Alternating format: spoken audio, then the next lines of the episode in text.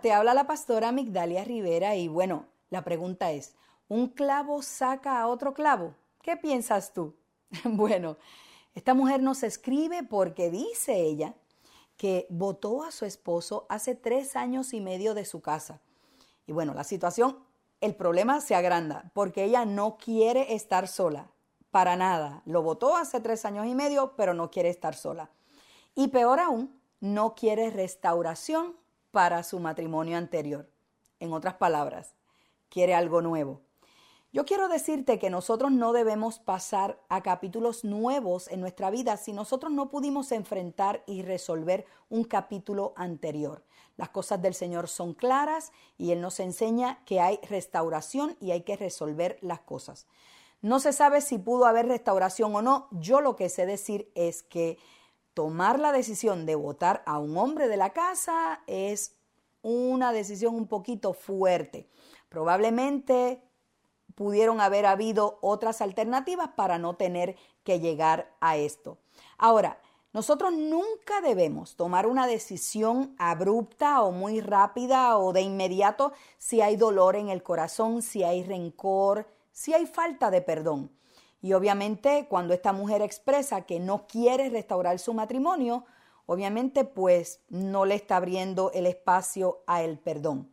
Nosotros nunca debemos perder la esperanza en el Señor.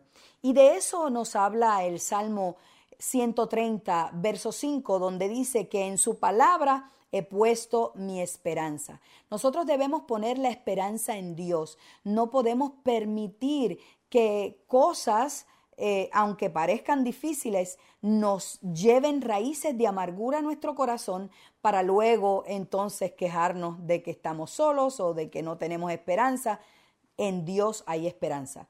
La pregunta es, ¿se puede restaurar un matrimonio?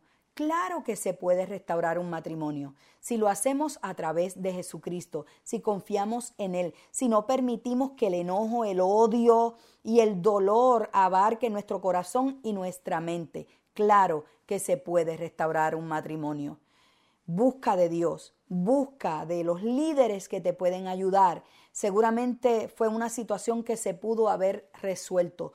Todo tiene solución a través de Jesucristo. Él pagó el precio en la cruz del Calvario y nosotros tenemos la esperanza puesta en Él, que es el que nos puede ayudar.